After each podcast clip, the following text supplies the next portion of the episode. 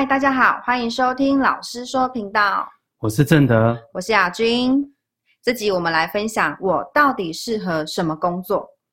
老师，为什么这集要分享这个主题呢？对，我觉得工作是每个人一天当中花最多时间的。嗯，没错，除了睡觉。对，因为人内在会想到我的重要感跟我的价值。嗯，所以工作是一个最直接可以去呈现你的重要跟你的价值。嗯，所以很多人这一生一直在问自己的问题。比如说前一段时间我遇到一个，他已经五六十岁了，他也准备要退休了，他还在问这个问题：嗯，我到底适合做什么工作？五六十岁应该不需要再 做工作了吧？对，就像刚刚讲，就是说他内在还是有一份他想要呈现的价值，哦，因为他觉得他内在很有那种服务的精神啊、嗯、热情啊、嗯。但是我到底这些这些热情，或是我这些力量，我这些经验，我要。用在哪一个角色？嗯，我要做什么？嗯，是不是说看起来什么都可以做，看起来我也可以把很多事情都做得很好，但是会遇到一个很大的问题是，那我到底适合什么？对，在前一段时间，我儿子也在经历这个过程。哦，今天要爆料了吗？嗯，对了，因为我听他的分享，他前一段时间去当学徒，那、嗯、我觉得他做这个决定，我是非常的。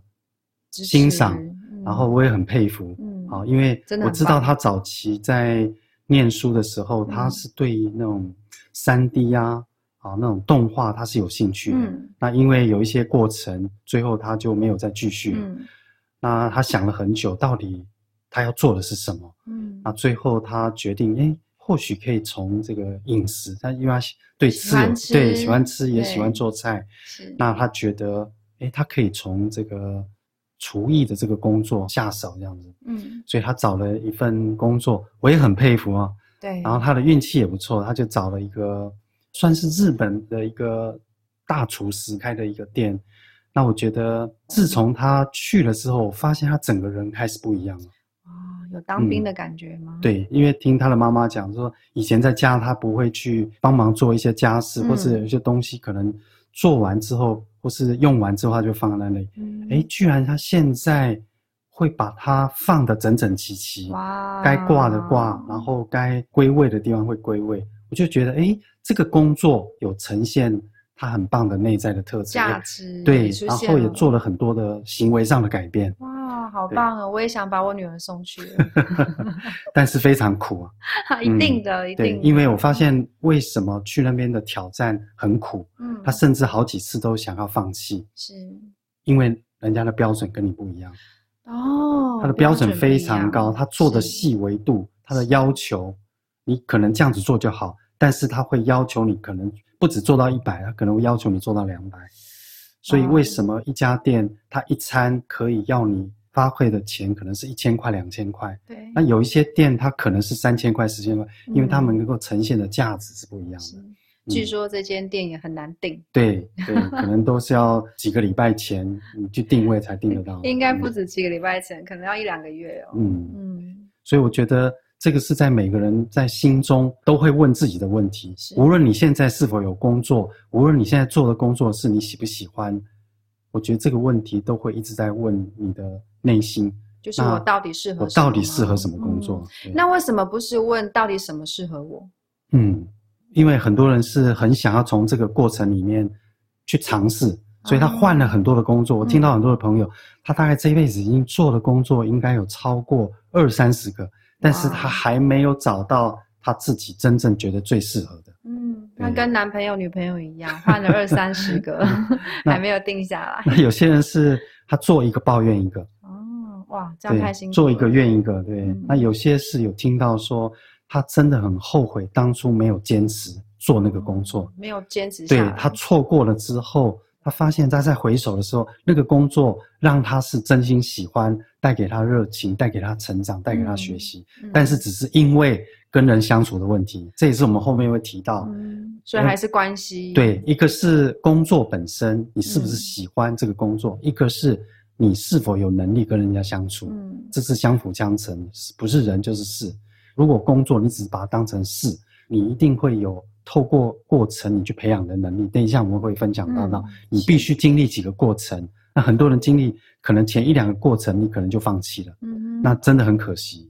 所以也有地图就对了。对，那有些人是说我退休之后我要去开个农场，我退休之后要去当一个保育人员。那有些人做退休之后他要开一个咖啡店。嗯，那我有时候在想说，你为什么要等到五年、十年之后才来做这件事？对，如果真的很喜欢，那你为什么不能现在就做决定？对，那关键？对，这个就是关。等一下我们要谈，嗯，如果你遇到你喜欢，你需要有这个勇气去做这个决定。嗯很多人是都在想，这一生都在梦想。等到你真正退休了，你可能时间不够了，对，梦想就磨了，对，或是或是你的孩子长大，可能那时候又有很多的其他事情，你根本没有这机会去做你真的喜欢做的事。嗯，那这样梦想会变成幻想。对，太多人是这样子。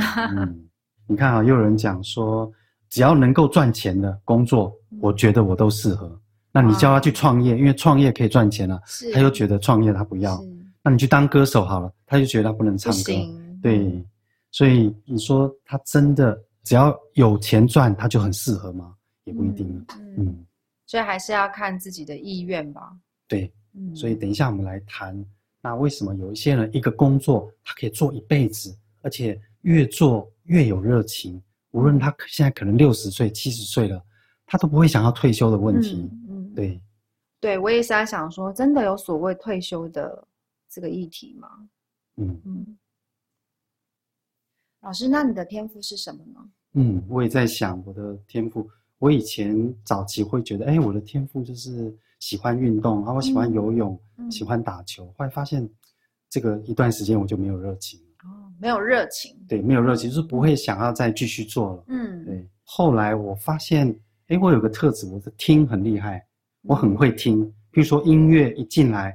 这个旋律就是在我的脑海，在我的心里面，嗯、那我就会把这样的音乐的旋律在课程里面，哎，需要比较嗨的时候，跳舞舞动的时候，嗯、这个音乐它就呈现，它就自动跳出来，我就放这一首。需要走内在那种疗愈的过程，诶，这个音乐它就跳出来了，嗯，它就很自然在我内在里面，它就运作出来，然后我就把它放在这个过程里面。那我觉得让整场大家的学习的感觉就很棒。是，然后还有就是，我只要听到别人在叙述。啊，他现在的工作状况，他的情感状况，他家里面状况，我的听很快进到我心里面的时候，他的背后的那种家族系统的动力的图，它就跳出来，自动有蓝图就对。对，好像对于听的部分，我的频段比较少一点，嗯、所以我比较喜欢听，我喜欢 input input input，嗯，然后 input 进来，我好像很容易把它就有个 picture 就整合出来，啊哇，比如说我去看到一本书，或是看到一个影片，哎，就觉得。这个部分可以把它带到课程工作坊里面，我就很快可以把它整合起来。嗯，有有发现这个天赋是很重要的一件事。对，而且而且做这件事我会很开心很快乐。快乐。别人会觉得好无聊，你怎么老是在做这件事？然后你坐在那里你在干嘛？但是对我来讲，我就觉得，哎，做完之后内在就是会有满满的喜悦的感觉。嗯，嗯很满意，心满意足的感觉。对对。对嗯、那雅君呢？那你你的天赋是什么？我的天赋啊，其实音乐也是我的一个天赋。那音乐，我当我听到一段音乐的时候，我内在会有一个很直觉的画面，或许会有一个故事。所以那时候我们在对音乐的时候，我也是很直觉的就想到说，诶，这个音乐我可以用在哪里？可以放在哪里？可以让人引出什么样的情绪？或者是要带着我们去哪里旅行？那这个也是我的天赋。嗯，那很多时候在听，比如说流行音乐的时候。我的身体跟我的内心的韵律感会自然而然的跑出来，Yes. 这个也是我后来才发现的天赋。嗯，然后再来就是我的香气，香气味道，这个对我来说，你的嗅觉，嗯、我一直觉得这是你很棒的天赋。嗯，是，就是不晓得讲佩服自己会不会太太过，但是我是很佩服我的嗅觉的，因为比如说我很喜欢去到外面吃美食。那我去到外面吃美食的那种味道，就是味蕾的那种味道，嗯、我可以回家之后可以把它复制。我不敢说复制到百分之百，但是七八十是有的。这也是我后来才发现说，哇，这也是需要一个天赋的。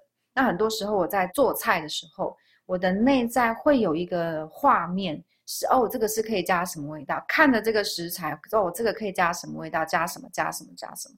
就是这么自然而然。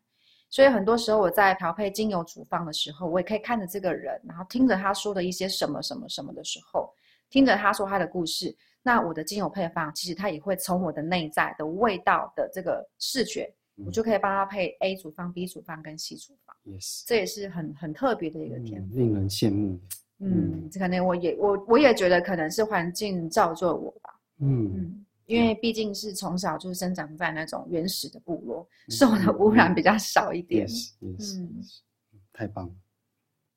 老师，很多人会说，我就是没有这些天赋啊，或者是我找不到我的天赋，那这是真相吗？嗯，嗯，对，这也是我在比较年轻的时候会对这个部分是很 confused 的。嗯，后来才发现天赋跟能力是不一样的。哦，原来这是会有这个问题，是错把天赋当成是能力，把能力当成是天赋来看待了。对，对，因为天赋这件事，我们刚刚已经有提到好几次，就是说，你只要是天生我材必有用，嗯、你来到人间，你老天一定给你一个这样的一个特质，嗯、每一个人都一样，即使是你是一个大师。即使是你是一个刚出生的，你都有你的天赋，嗯，只是你必须要经过能力的这个淬炼，他需要把它淬炼出来。很多人是很有天赋，但是他没有透过淬炼，把他的天赋真正的呈现出来，嗯、浪费了天赋，嗯，叫做暴殄天物啊，就是我们叫做这个人的那那种肢体语言很好，嗯，他的音感也很好，或是他的人际关系，但是他没有好好去发挥这个东西，嗯、他可能往赚钱的方向啊，嗯、他可能往。别人期望他的方向去走，嗯、那真的是很浪费。哦，也是有很多会先把自己天赋埋藏起来，嗯、是因为可能是要做爸爸妈妈期待的事情，对，或者是或是这个社会价值，对，或是现在流行的，嗯，或是他伴侣觉得，哎，这样子他才会喜欢的，是是，嗯，是要配合伴侣，所以才做这件事情，对。不是为了要养孩子，为了要养家活口，养家活口，那真的是很可惜的一件事情。对，那刚好是颠倒的。嗯嗯，对。很多人说，那我只要做我跟天赋有关的事，我喜欢的事，那我赚得了钱吗？我可以存得了钱吗？很多人在这边，大概百分之七八十，他就已经扼杀了他的天赋了。对，这是太多人会分享的事情，就是哎，那我真的要走艺术吗？因为很多人都说啊，艺术赚不了钱，会饿死。对，那我们就必须要重新去看待。钱这件事能赚得了钱吗？嗯、那我觉得这是一个很大的迷失。你只要愿意做对人有帮助的事情，你只要去工作，你一定可以赚得到钱。嗯、赚钱绝对不是问题的。是，你只要做，只是赚多跟赚少而已。那对于赚钱这件事，你一定能够赚得到。接下来会有没有钱才是第二件事。嗯，那你会不会有钱是？你会不会存钱呢、啊？嗯、你有没有存钱？你有没有理财的能力？你有没有投资的能力？嗯。根本不是赚钱的问题，赚钱是没有问题的，所以也误会了。对，很多人误会，所以我们必须要先拉回到你的天赋。嗯，那对于天赋跟能力，能力是需要培养的。嗯，能力没有别的，能力就是透过次数练习。你做的次数比别人多，嗯，即使两个天才，两个都有很棒的天赋，那最后一个为什么比较突出？因为他练习的次数比较多。跟李小龙一样吗？对。李小龙，你看每一天要花很多的时间去把他身上肢体的这个部分，嗯、他除了肢体，他还有内省的这种天赋，他这个部分也很强。嗯、所以，对于活出天赋的过程里面，有四个阶段，我觉得我们需要去了解我们现在处在哪个阶段，你才知道你下个阶段怎么走。很多人在过程里面，可能第一个阶段、第二个阶段他就放弃了，那就很可惜。那第一个阶段叫做寻找期，所谓寻找期，就是你要花一点时间去 try。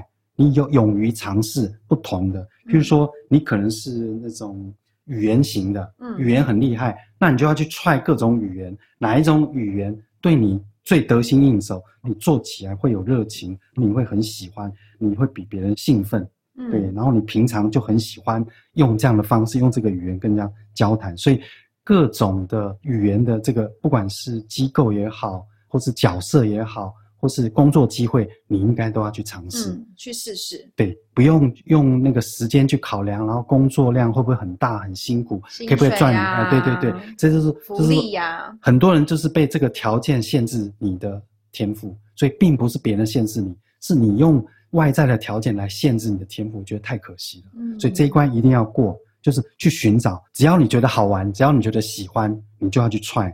好像今天我突然。有一个很棒的机会，有一个人来邀我学太极拳，啊，我就觉得，哎，我要去踹吗？后来我哎打开我的心，我就去去踹。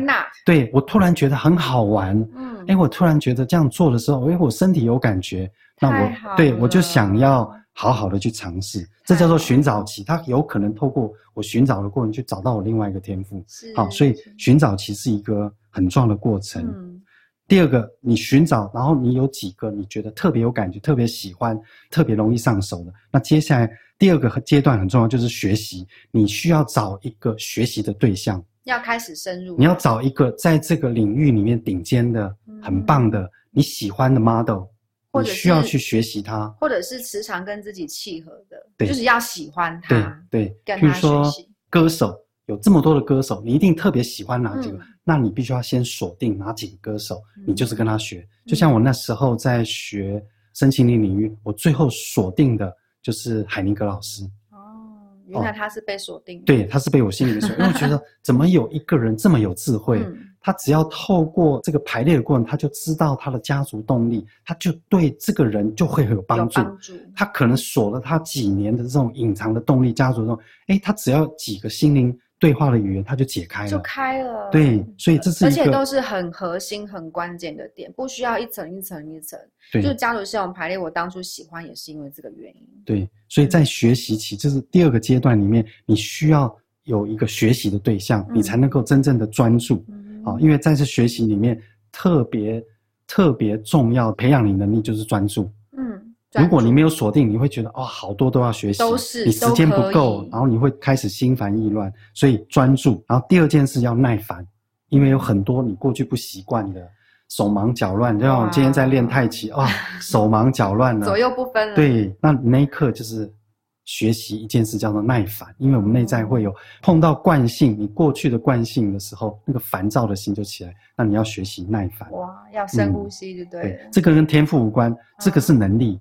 专注，然后耐烦，这是你可以培养的能力。嗯、所以第一个是寻找期，嗯、然后第二个呢就是学习期。习期在寻找期的时候，就是各个去试，可以尽情的去试。趁现在学习期的时候呢，就是要像漏斗要开始漏了，找到比较重要的几个，就是学习的一个对象。嗯嗯，一定有，一定有人在这个业界，在这个领域，他是成名的，他是成功的，嗯、专业的，他是发光发热的，嗯、那你就可以。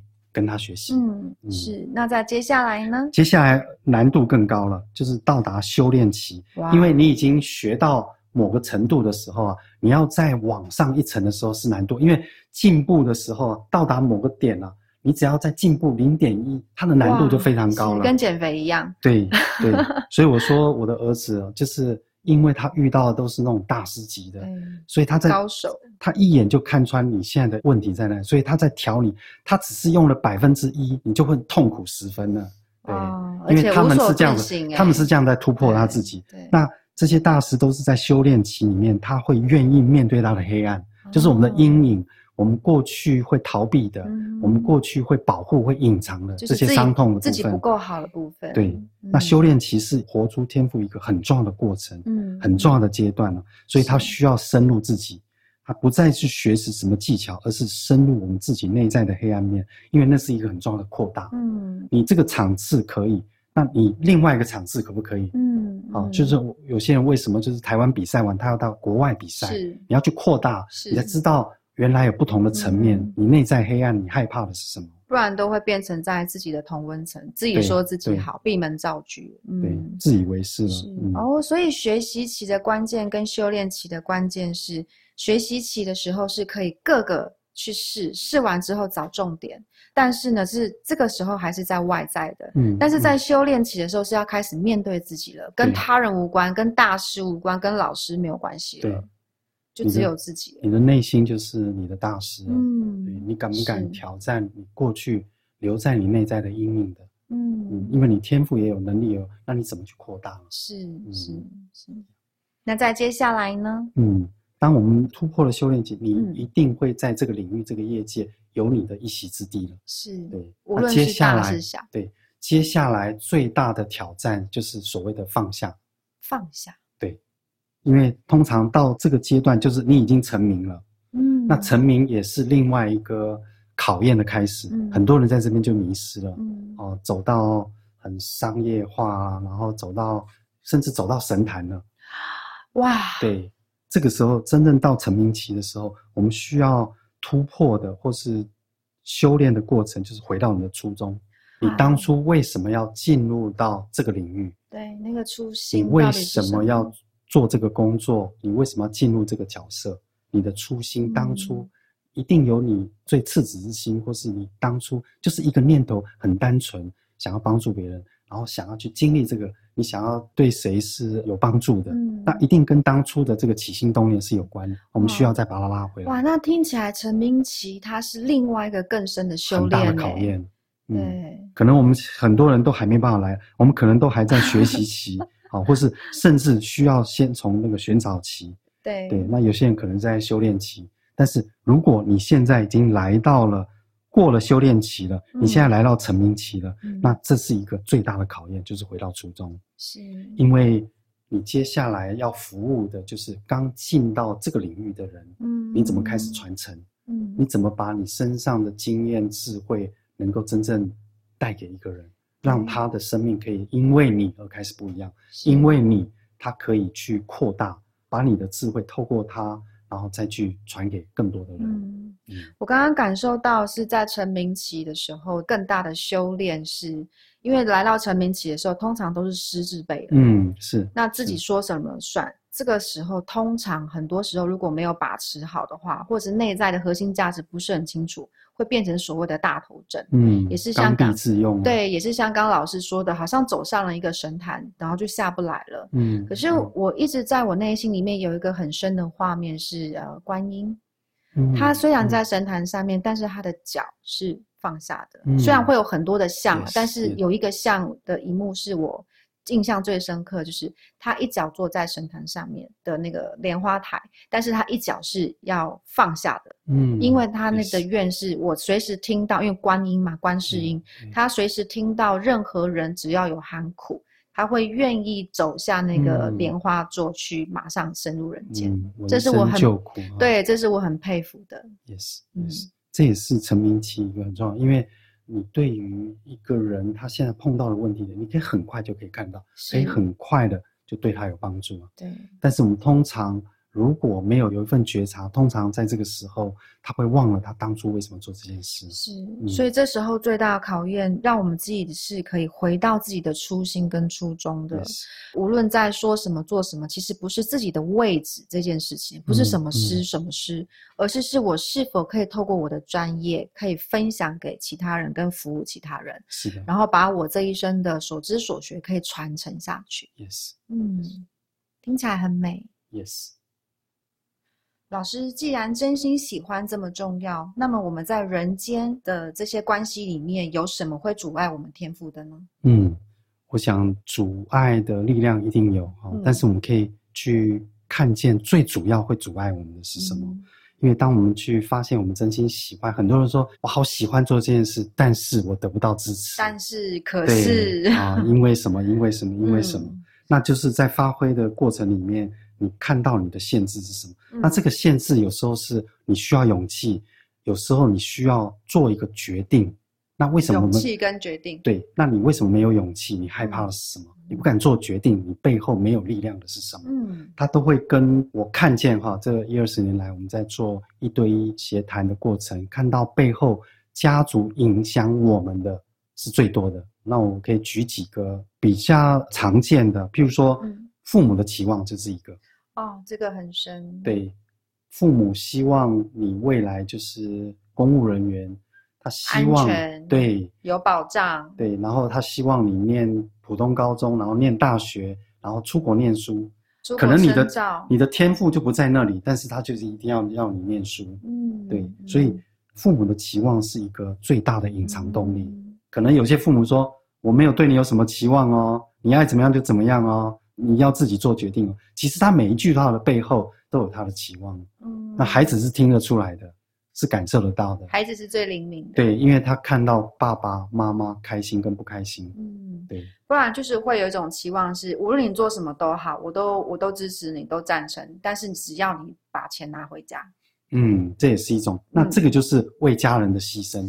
哇，太多了。那这个是好像一个天赋，就好像有一双翅膀要去自由的飞翔跟创造。可是当父母这一句话的时候，好像翅膀就折了的感觉。对，所以才会想要说，我赶快要赚快钱。嗯，那当我们往这个方向的时候，事实上它危险度是非常高的。是，对，投资也好啦，然后去做危险性的工作，那会非常的可惜。对，所以这也是一个隐藏动力。嗯，然后还有最常看到就是他也在做。他真心喜欢做的事，但是他可能一次的投资失败，或是跟别人一起合作，然后结果在人际关系里面经历被骗啊、嗯、背叛啊、嗯，然后那种一次失败之后，从此挫折，然后不再做这些事了，就再也不了。对，他内在的那种受伤的那个经验，让他没有勇气再做，嗯，所以很多人也因为这样子，然后可能就找了一份稳定、安全感模式的，对，这样就好了。就是一朝被蛇咬的概念。对，其实那个是一个试炼期，一个很重要的过程。嗯、对、嗯，那有些会影响到天赋的是，他证明给你看，我是要证明给你看。那证明是很有力量的，但是证明跟真心是完全不相干的，而且还可能是相反的。就像是你说我数学不行，我就证明给你看，我数学很行。对，对，他是他的天赋，可能是在他的逻辑思考，可能是在他的音乐，但是他只是为了要证明。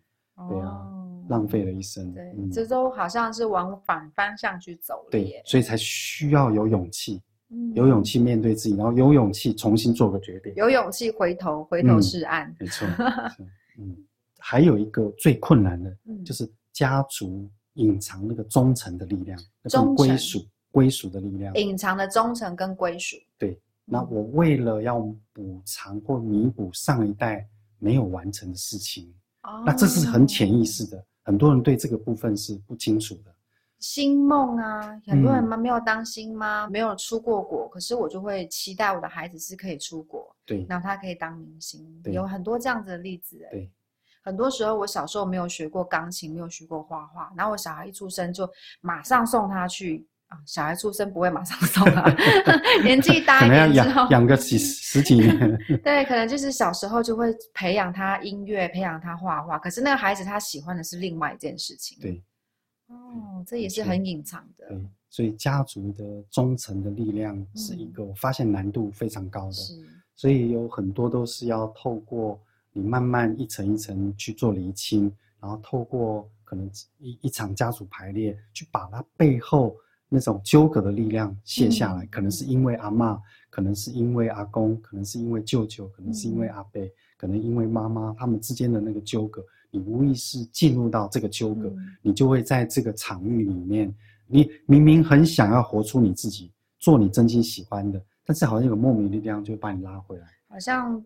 就是一种，真的是一种莫名，冥冥之中的那种莫名。但是这些我们在透过家族系统排列的时候，其实很容易可以找到那个核心，跟这份关系和解。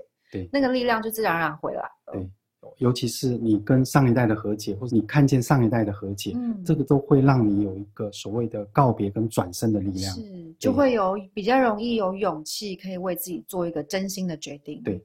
那个才是对自己真正的负责。对，其实也是对自己真正负责之后，当我荣耀我自己的生命，自己发光发热，其实这才是荣耀家族最好的方式。对，才是真正在回报父母。对，而且不是用一种盲目的忠诚。对，好像那个世代才会一代一代的是进步的，是，而不是好像只是一个传承，嗯，然后一代不如一代，好像只能这样。对，只能这样。嗯，对，嗯，那也有听说，就是比如说这个是医生世家。可是这个孩子他明明喜欢的是音乐，他明明喜欢的是艺术，嗯，嗯，可是他也却要忠诚于这个一生世家。是，嗯，就像巴菲特的儿子最有名的，啊，对，巴菲特的家族每一个人都是在金融圈里面赫赫有名的，但是他居然这么有勇气的去当一个音乐家，太厉害了，嗯，是。所以对于这一生到底你适合做什么工作，嗯，我觉得适不适合。来自于你有没有真正的触碰你真心喜欢的事情。嗯、对于真心喜欢，那你最需要就是喜欢你自己。原来真心喜欢是这么的重要。对，然后就是在这个工作职场的这条路上，第一件事我看见就是三件事。第一件事就是做你真正喜欢做的事，嗯、那你需要有勇气。嗯，因为不可能百分之百都会去支持你，是，但是能够支持你，就是你去找到你的天赋，那是你真正最棒的力量，是，因为你就是有这个特质，别人没有的，嗯，所以做你真心喜欢的事，你会找到那个力量，是，嗯。那这让我想到，我们在创造丰盛的工作坊里面有一个很重要的环节，其实就是像刚刚老师讲的那样子。嗯，我们周围不可能只有肯定我们的声音的，是还有很多是否定你，会大过于肯定你的。在这个过程当中，我们要如何去面对自己的黑暗？是，嗯，这对我们帮助真的很大。嗯，当我们可以开始做你真正喜欢做的事，它会经过那几个试炼期，是，那你需要去突破它。嗯，不是说我只做我喜欢做的事，那吃苦我就不要，试炼的时候不要，然后要学习的时候我不要，嗯，不可能。他需要经历这个四个阶段，嗯，不可能在台下连十年都还没有蹲，然后就可以在台上后空翻。对对。然后你如果经历了就是第一个阶段，做自己真的喜欢做的事，嗯，找到你天赋力量在支持你，那接下来第二个就是你需要做到别人真正需要的事。你要去完成或服务别人真正需要的，需要的，对，嗯，然后第三个阶段才会来到你要做到超越别人的期望。我可能只要一百分，你这盘炒饭我只要觉得一百分满意，但是你要做到超过别人的期望两百分，让别人是惊艳的，惊艳的，对对，嗯嗯，是。这让我想起有一次在吃一盘炒饭，看起来很像就是。一般的炒饭有那时候有呃吃蛋啊，然后还有吃一点青菜啊，还有就是粒粒分明的炒饭，看起来就是很简单啊。可是哇，我吃下去的第一口哇，那个味觉的层次，原来它里面还藏了一点点一点点的腊肉，yes，藏在里面。Yes. 这个就是这么一点点下了这么一点点功夫，那让这个整盘一般的炒饭吃起来就不一样了。嗯嗯，对，这就是他的用心。对，嗯。别人就是看不到这一点，他就是可以有这个天赋。是，嗯、没错。谢谢老师为我们带来精彩的主题。如果对于工作主题有兴趣的，欢迎收听我们另外一集的 Pockets 不简单的职场关系。嗯，因为这一场 Pockets 的主题里面有谈到，在职场里面你碰到很多关系上的议题、嗯、的纠葛，好、嗯哦，这边可以找到你要的答案。对，更细的答案。对。因为在进入到工作这个领域，其实只有两件事，一个是面对人，一个是面对事情。嗯，那面对事情，第一个你就是必须要找出你真心喜欢做的事。嗯，那你真心喜欢做的事，必须要有你天赋的力量在支持你。嗯，接下来如何透过尝试期啦，然后学习期啦，试炼期啦，然后到达成名期，你必须要做到超越别人的期望。嗯，那在人际关系的部分。那你必须要能够结合你家族背后隐藏的动力，嗯，因为家族是一个不是你的主力就是你的助力，不是拉手 就是推手。对对，所以当你清楚它背后的这个力量的时候，嗯，你会让它成为你祝福的力量，而不是束缚的力量。嗯，这个深深感受到。如果你对于这个家族潜意识影响你的这个部分，想要深入的学习或是整理的话，嗯，欢迎我们如意有一个非常棒的课程。好，人间关系，它会一层一层去整理你背后的序位在哪里，找到你爱的力量。太好了，嗯，谢谢你收听今天的老师说频道。如果你喜欢老师说频道，欢迎你追踪、订阅、按赞并分享哦。我们一起邀请你回到自己，爱无所不在。